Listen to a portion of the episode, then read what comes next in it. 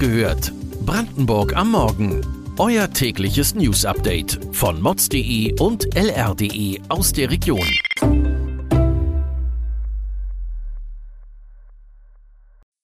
Guten Morgen an diesem 15. November. Mittlerweile gibt es hunderte Encrochet-Prozesse. Nachdem Kriminalisten in Frankreich die Entschlüsselung des Nachrichtendienstes Encrochet gelungen war, stehen in vielen Ländern zahlreiche Angeklagte wegen Drogenhandels vor Gericht. Nun ist ein Ex-Fußballer von Energie Cottbus zu einer Haftstrafe am Landgericht Frankfurt oder verurteilt worden. Nena C. wurde wegen des Handels mit illegalen Drogen in elf Fällen für schuldig befunden und zu sieben Jahren Haft verurteilt. Zuletzt betrieb der einstige professionelle Fußballer eine Pension in Frankfurt oder. Der Angeklagte protestiere lautstark gegen die Beweiswürdigung in der Urteilsbegründung, berichtet unser Gerichtsreporter, der bei der Urteilsverkündung dabei war. Die Staatsanwaltschaft hatte achteinhalb Jahre gefordert.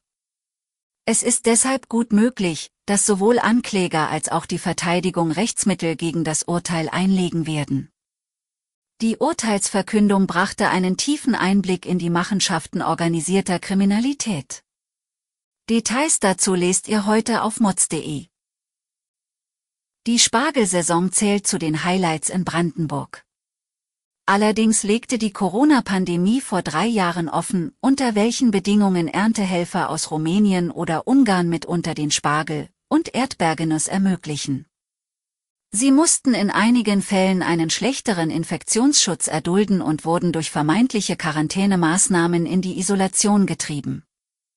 Die landwirtschaftlichen und gartenbaulichen Betriebe in Brandenburg, die jährlich um die 15.000 Saisonarbeitskräfte einsetzen, haben sich mit der Gewerkschaft IG Bau nun auf würdige Bedingungen für Erntehelfer geeinigt.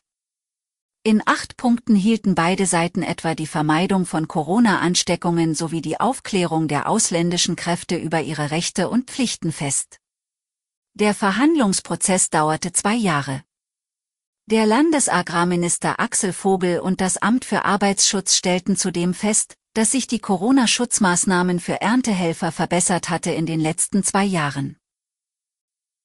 Batteriefabriken, IT-Lösungen und nun bald ein neues Bifi-Werk. Die Lausitz boomt bei Investoren und Unternehmern. Die Fabrik des Snackherstellers befindet sich mitten im Bau. Als die Tesla-Fabrik in Grünheide gebaut wurde, ließ sich Firmenchef Elon Musk immer mal wieder in Brandenburg blicken. Wann kommt also Beefy-Boss Link aus dem US-amerikanischen Wisconsin nach Guben? Fans des Würstchenbosses dürfen nun hoffen, Link hat sich 2023 zur Grundsteinlegung angekündigt. Allerdings ist der genaue Termin noch offen. Natürlich reicht die Bekanntheit Toylinks nicht an die von Elon Musk heran. Aber das ist vielleicht auch ganz gut, wenn man sich anschaut, welch bizarre Rolle der Tesla-Chef bei seiner neuen Firma Twitter einnimmt. Das Beefy-Werk in Guben soll übrigens im ersten Schritt zwischen 80 und 100 Arbeitsplätze schaffen. Bleiben wir in der Lausitz. In Finsterwalde sind derzeit viele Menschen fassungslos. Der Grund ist ein Hase, der von seinem Besitzer offenbar aus dem fahrenden Auto geworfen wurde. Eine Autofahrerin, die zu dieser Zeit auf diesem Abschnitt unterwegs war, habe laut lokaler Tierschützer beobachtet, wie aus dem Fahrzeug vor ihr plötzlich eine Tüte aus dem Fenster geworfen worden sei. Sie habe daraufhin sofort angehalten und nachgeschaut. In der Tüte habe sich ein Hase befunden, in einem erbärmlichen Zustand. Der Hase hatte keine Chance. Er hatte ein entzündetes Ohr und war voller Parasiten und zudem unterernährt. Gemeinsam mit dem Tierarzt sei deshalb die Entscheidung getroffen worden, den Hasen von seinem Leid zu erlösen. Anzeige wurde zwar erstattet, doch es gibt wenig Hoffnung, dass die Täter zur Rechenschaft gezogen werden. Diese kleine lokale Geschichte wirft Licht auf ein viel größeres Problem. In Brandenburg und Berlin sind die Tierheime an ihrer Belastungsgrenze. Und es könnte noch schlimmer werden, da ab dem 22. November eine neue Gebührenordnung für Tierärzte gilt. Die Preise wurden seit 20 Jahren erstmalig angehoben.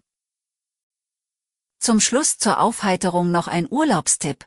Ab Frühjahr 2023 lässt sich ein Hausboot buchen, mit dem man von Schwilochsee zur Ostsee fahren kann.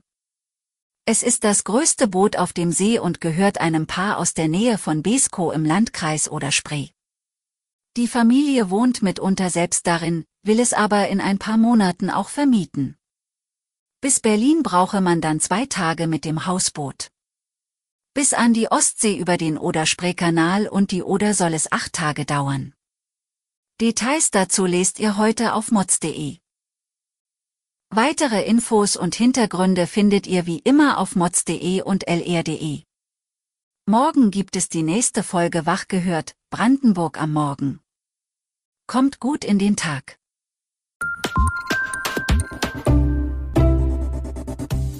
Wach gehört. Brandenburg am Morgen ist eine Produktion von mods.de und lr.de. Wir freuen uns auf euer Feedback per Mail an wachgehört.mods.de. Ihr findet uns auf allen bekannten Podcast-Plattformen. Abonniert uns für euer tägliches News-Update.